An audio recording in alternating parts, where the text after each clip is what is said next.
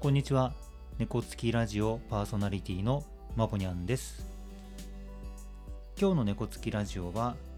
リスナーさんからいただいた質問にお答えをしていこうと思います。いただいた質問です。やらなければならないことがあるのにどうしてもやる気になれない。そんな状況にどう対処したらよいか猫つきラジオで解説をお願いします。ご質問ありがとうございます。えー、この、えー、ご質問をいただいたのが1週間ほど前になりますが、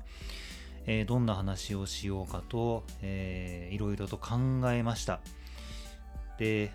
まあ猫つきラジオを聞いてくださっているリスナーの方なので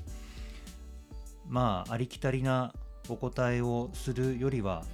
えー、マボニャンらしいお答えをした方がいいかなと思ってまあいろいろ考えてはみたのですが、えー、シンプルにお答えしようと思います、えー、やらなければならないという認識があるのであればやるしかない。これだけです。えって思われるかもしれないんですけど何かをやるときに一番難しいのはもしかしたらやると決めることかもしれないんですよね。自分自身がやると決めてしまえばもうやるしかないしやるように自分を仕向けると思うんですよね。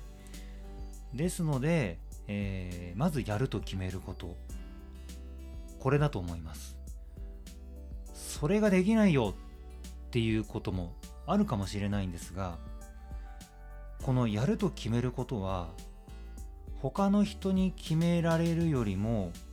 やはり自分で決めるしかないと思っています。え、猫つきラジオのリスナーの方がもし10代とかもう少し小さいあの年齢若い方であればまあ親とか先生とか年上の方とかっていう人たちが決めたことに対してやってみようよっていうことはありなのかなと思うのですが猫つきラジオのリスナーはほぼ大人と言われている方々ですので誰かに何かをというよりはご自身で決めていくこと。これが大事だと思います。やると決める。やると決めたらどういうふうにやるかは人それぞれ異なっていると思いますのでその決めた本人がやり方を考えていく決めていく組み立てていく。そう考えます。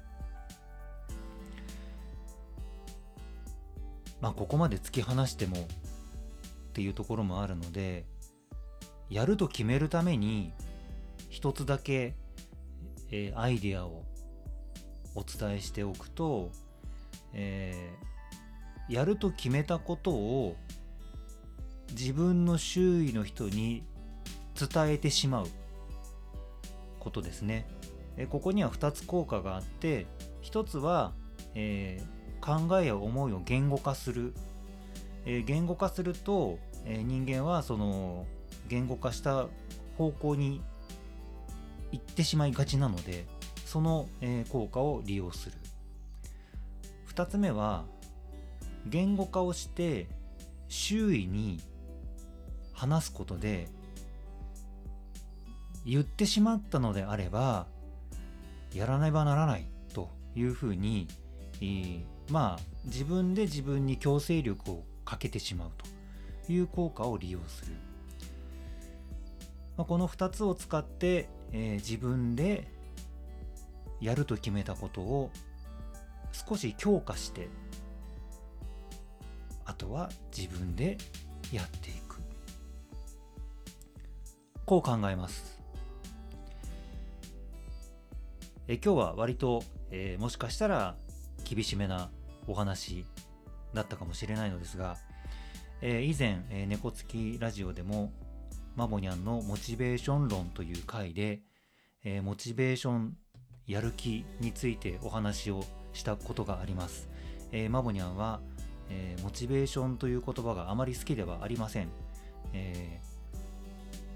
気持ちによって左右されるというのはあまりいいことではないなというふうに考えている人間です。で今回のご質問のようにやらなければならないという認識をしているのであればやっぱりそれはやる必要があることなのかなと自覚をしていると思いますしやらなければならないっていう認識がないのであれば別にやらなくてもいいやってもいいしやらなくてもいいことなのかなそれも自分で決めることなのかなと捉えます。ですので、えー、もちろんねえー、気持ちに左右されちゃうんですよ人間は。それはあのマモニャンも、えー、分かってはいるんですがやらなければならないことであればやるしかないんすよ。応援してます。やると決めてやりましょう。今日も猫つきラジオをお聴きいただきありがとうございます。猫つきラジオは毎週日曜日の7時頃配信をしています。今日のようにリスナーさんからのご質問とても嬉しいです。もし猫つきラジオで話してもらいたいなということがあればぜひ質問をお寄せください、えー、これまでのご質問はだいたい、え、猫つきカフェの、えー、X のアカウントにメッセージをいただくことが多いです。えー、猫つきカフェの X のアカウントを、えー、検索していただいて、えー、そちらから直接メッセージいただくのでも構いませんので、えー、ぜひご質問ください。お待ちしております。それではまた次回の配信まで、えー、皆さん聞いていただけるのを楽しみに、えー、ネタを考えておきます。パーソナリティはまもにゃんでした。ありがとうございます。